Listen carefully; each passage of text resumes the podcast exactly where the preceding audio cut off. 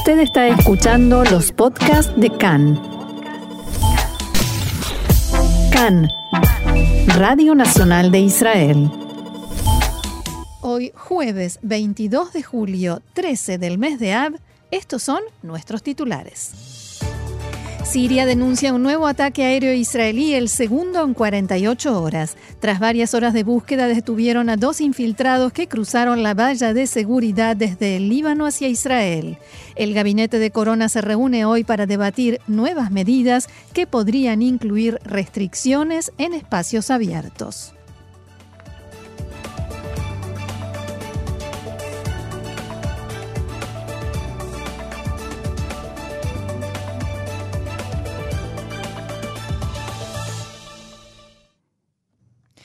Bien, y vamos entonces al desarrollo de la información. Por segunda vez en dos días, medios de comunicación sirios informaron esta madrugada sobre un ataque aéreo israelí en la ciudad de Al-Qusair, en la provincia de Homs, ubicada en la zona oeste del país. Esto sucede apenas 48 horas después de otra ofensiva adjudicada a Israel al sur de Alepo. Según un comunicado oficial sirio, los sistemas de defensa antiaérea neutralizaron la mayoría de los proyectiles.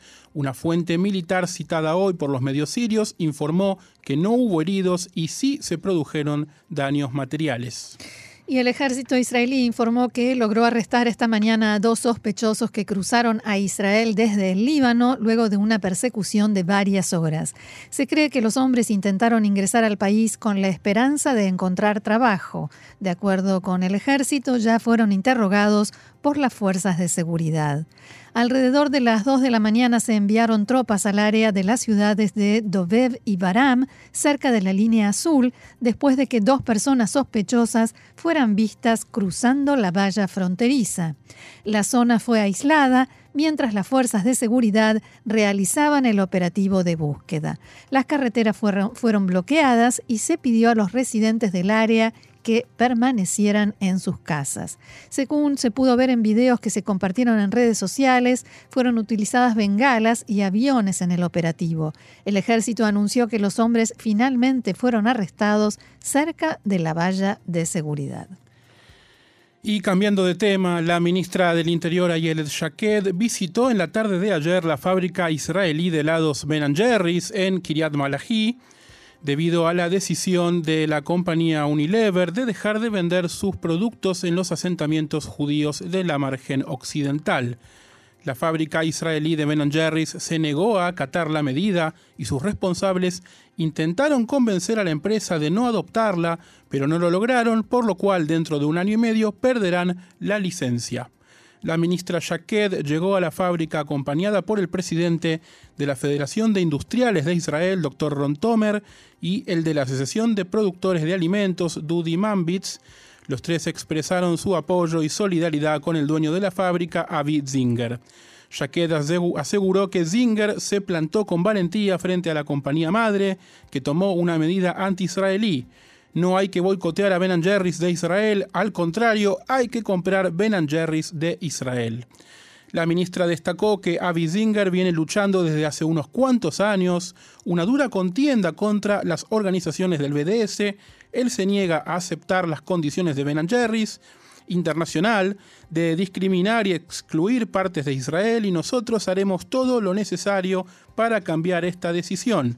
Shaked aseguró que el gobierno de Israel hará todo lo que pueda en el ámbito judicial, comercial y diplomático contra la compañía norteamericana para revertir esta medida. La ministra llamó a los israelíes a consumir estos helados. Hay que seguir comprando Ben Jerry's israelí. Esta fábrica da trabajo a 160 personas y muchos otros productores lácteos de la zona tenemos un año y medio para evitar que se ponga en práctica esta decisión. Y si alguien se pregunta si al comprar helados Ben Jerry's en Israel la compañía madre de todos modos no sigue ganando dinero, la respuesta es no. Uno de los directivos de la compañía israelí explicó esta semana que ellos en realidad compraron la licencia y las recetas y a partir de ese momento no tienen que volver a pagar nada más. Entonces, si eh, cumplimos con lo que nos están pidiendo y compramos Ben Jerry's israelí, solamente gana la parte israelí. Ahora, si el nutricionista me dijo que no puedo tomar helado, ahí no puedo ir a comprarme el. No. Esa es otra cosa. No. Bien. Eh, no, y mejor ser moderado. Claro. Hay que apoyar la causa, pero sin exagerar. Claro, exactamente. Sin dañar la salud. Así es.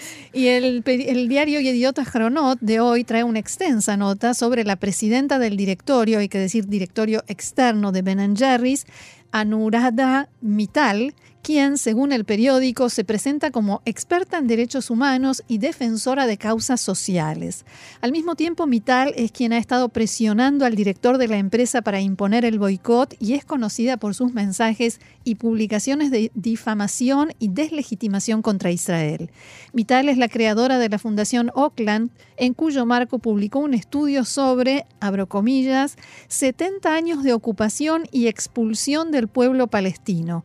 Uno de los que contiene ese trabajo lleva el título, y otra vez abro comillas, no hace falta estar de acuerdo con toda la ideología de Hezbollah para apoyar su oposición a Israel. Entre otras ideas expuestas por Mittal en sus artículos, habla de una de las partes en conflicto, la israelí, que lucha por arrebatar y robar lo ajeno, y la otra, la palestina, que lucha por la autodeterminación y el respeto en sus palabras. Como estos mensajes, Mittal ha publicado mensajes, por, por ejemplo, en tweet, acusando a Israel de apartheid, llamando a cancelar la ayuda norteamericana y a echar a la actriz Gal Gadot y también a boicotear el Festival Eurovisión 2019 que se hizo aquí, como todos recordamos, entre muchos otros. Cambiamos de tema y hablamos de coronavirus. El Ministerio de Salud informó que durante la jornada de ayer se registraron 1.336 nuevos contagios de COVID-19. Además, el número de pacientes en estado grave asciende a 72 personas, de las cuales 15 requieren de la asistencia de un respirador. El total de nuevos contagios incluye a 120 personas que regresaron al país ya infectados. De estos, 21 volaron desde Grecia, 18 de Turquía y 12 de Reino Unido. Tal como informamos en nuestro programa de ayer, si bien ya rige nuevamente la medida de la etiqueta verde para eventos con más de 100 per- 100 personas en lugares cerrados y también para comercios, el gabinete de coronavirus se reunirá hoy para discutir la posibilidad de implementar nuevas restricciones, entre ellas la implementación de la etiqueta verde en oficinas y empresas, tanto públicas como privadas. Otro de los puntos que se espera que entre en el debate es la posibilidad de ingreso de menores de 12 años a diferentes eventos culturales, aunque según trascendió se estima que estos estarán exentos de la obligación de registrarse y esto se debe a la presión ejercida por los responsables de la industria cultural, así como también por pedido del primer ministro Naftali Bennett. Además, también se pondrá en la discusión la posible imposición de restricciones en espacios abiertos. Respecto de la situación en el aeropuerto Ben Gurión, por donde se generan más del 90% de los ingresos al país, en la mañana de hoy el director general del Ministerio de Salud, profesor Nachman Ash, dio una entrevista a Cannes en la que lamentó que parte del público parece no estar con nosotros, en sus palabras, ya que según datos oficiales se espera que hoy casi 41.500 pasajeros, entre los que van y los que vuelven, pasen por Ben Gurión. Ash recalcó que alrededor de un tercio de los infectados actuales padecen la variante Delta. Volviendo a la reunión de gabinete de Corona de hoy, lo más probable es que se defina la incorporación de nuevos países al listado de prohibidos, entre ellos Reino Unido, Turquía, Chipre y Georgia. Además, por primera vez ayer trascendió, según fuentes del Ministerio de Salud, la posibilidad de recomendar perdón, que Estados Unidos sea incluido en el listado de advertencia, aunque por el momento nadie confirmó ni desmintió este rumor. Otro dato que se conoció ayer es que en una semana las Cupot Jolim, las mutuales de salud, podrán comenzar a vacunar con dosis de la firma Moderna y que desde principios de agosto la vacuna de Pfizer se utilizará solamente como segunda dosis excepto para la población de entre 12 a 18 años, que continuará utilizando Pfizer como primera y segunda dosis hasta nuevo aviso. La información señala que aquellas personas que reciban la vacuna de Moderna lo harán para su proceso de inoculación completo, o sea, primera y segunda dosis. La decisión de utilizar las dosis existentes de Moderna en Israel responde a que las mismas vencen durante el próximo mes de octubre. Entonces, de no utilizarlas ahora, podrían correr el riesgo de tener que ser desechadas. Y así las cosas respecto del nuevo brote de coronavirus por la variante Delta, quien decidió meterse de lleno a criticar y exigir al gobierno para que comience a vacunar con tercera dosis en nuestro país es Benjamin Netanyahu. En la noche de ayer, el ex primer ministro publicó un video en su cuenta de Twitter de un minuto y 20 segundos, donde, entre otras cosas, expresaba lo siguiente.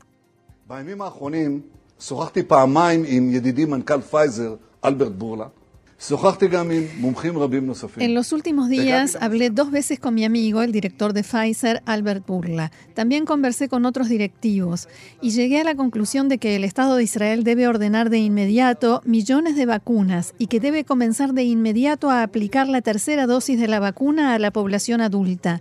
Es por eso que le pido al gobierno que actúe de inmediato y que traiga la tercera dosis de la vacuna para los ciudadanos de Israel, ahora mismo. En ese mismo video, Netanyahu sostenía que la única posibilidad de mantener la economía abierta es vacunar con urgencia a 2 millones de personas y que eso puede hacerse vacunando a 200.000 personas por día. Horas más tarde volvió a utilizar su cuenta en la red social y si bien lo hizo de manera escrita, se refirió al mismo tema, Ahí Netanyahu escribió, Israel debe aplicar ahora la tercera dosis a la población adulta para continuar con el éxito que obtuvimos cuando sacamos a Israel del coronavirus, para salvar vidas y para asegurar que la economía y la vida continúen como siempre. ¿Qué esperan? cerraba su texto el jefe de la oposición. La respuesta no se hizo esperar y hoy por la mañana, en la entrevista que concedió a Khan Nahmanash, que hoy es director general del Ministerio de Salud y que fue coordinador de la lucha contra el coronavirus durante el gobierno de Netanyahu, le contestó lo siguiente.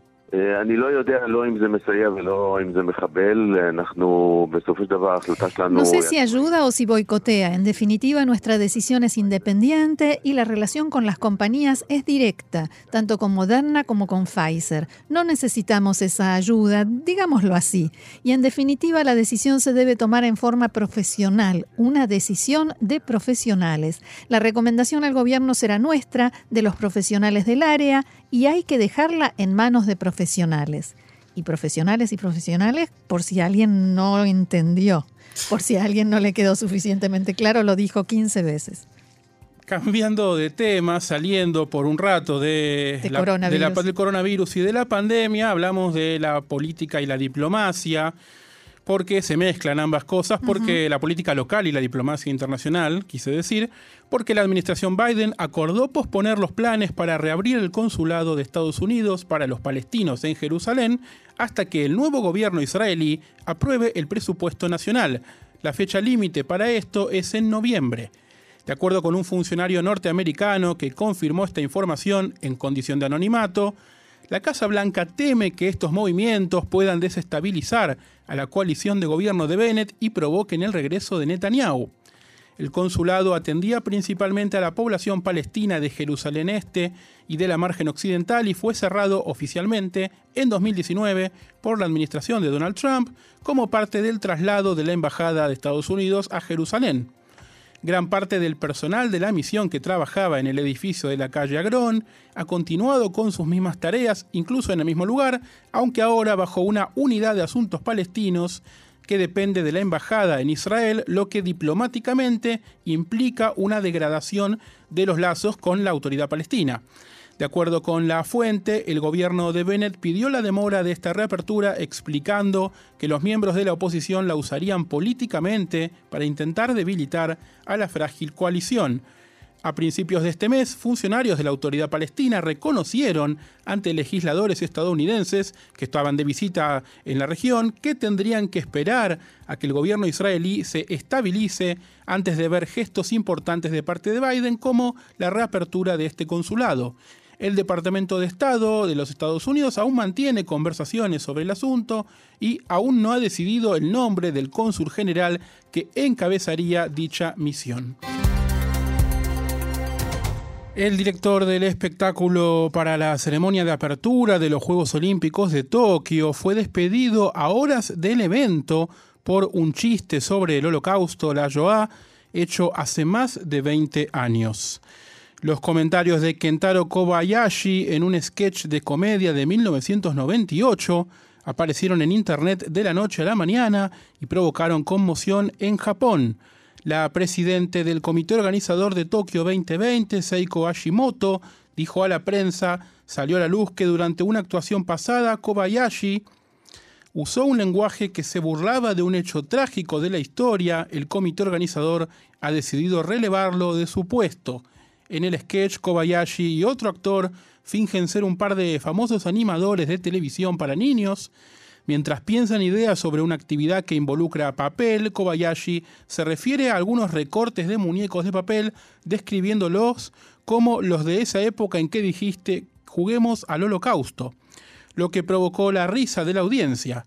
Luego el dúo bromea sobre cómo un productor de televisión se enojó por la sugerencia de una actividad del holocausto, en un comunicado, Kobayashi se disculpó y describió que la obra contenía líneas extremadamente inapropiadas. Fue de una época en la que no podía hacer reír como quería y creo que estaba tratando de llamar la atención de la gente de una manera superficial.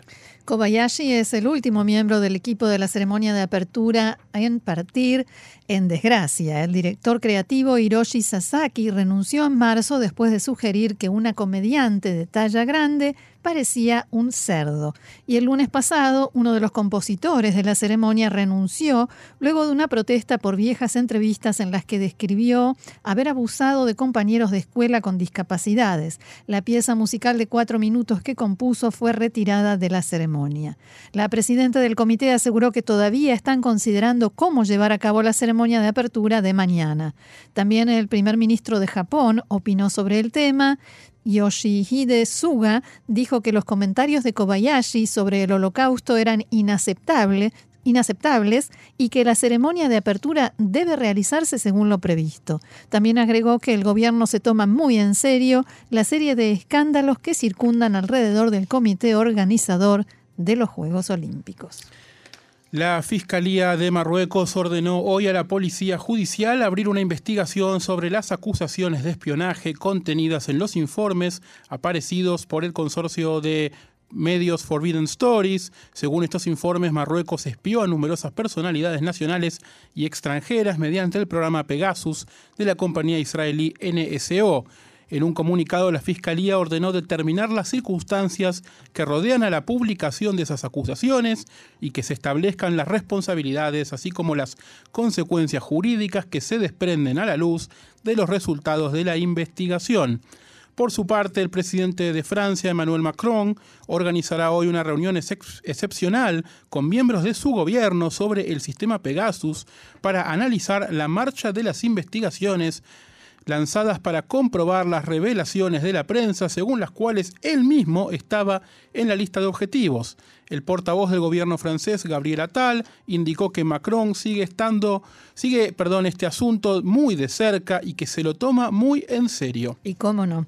La firma NSO, desarrolladora del software Pegasus, negó ayer haber estado involucrada en una vigilancia masiva y calificó las acusaciones en su contra como insinuaciones y calumnias. Abro comillas, se han publicado acusaciones falsas contra nosotros que ignoran los hechos, dijo la compañía en un comunicado el que además anunció que no respondería a más solicitudes para comentar sobre las denuncias. No jugaremos al juego de la calumnia. La empresa dijo que se está llevando a cabo una campaña orquestada contra nosotros. Jaime Gelfand, director del área de cumplimiento de NSO, declaró que está en condiciones de afirmar específicamente y con certeza que el presidente de Francia, Macron, no era un objetivo. La empresa aseguró que la lista que circula no es la de los objetivos actuales o potenciales de Pegasus y que cualquier afirmación de que cualquier nombre en la lista está necesariamente relacionada con Pegasus es incorrecta y falsa. NSO dijo además que investigará cualquier evidencia creíble de uso indebido de la tecnología y deshabilitará el software si es necesario.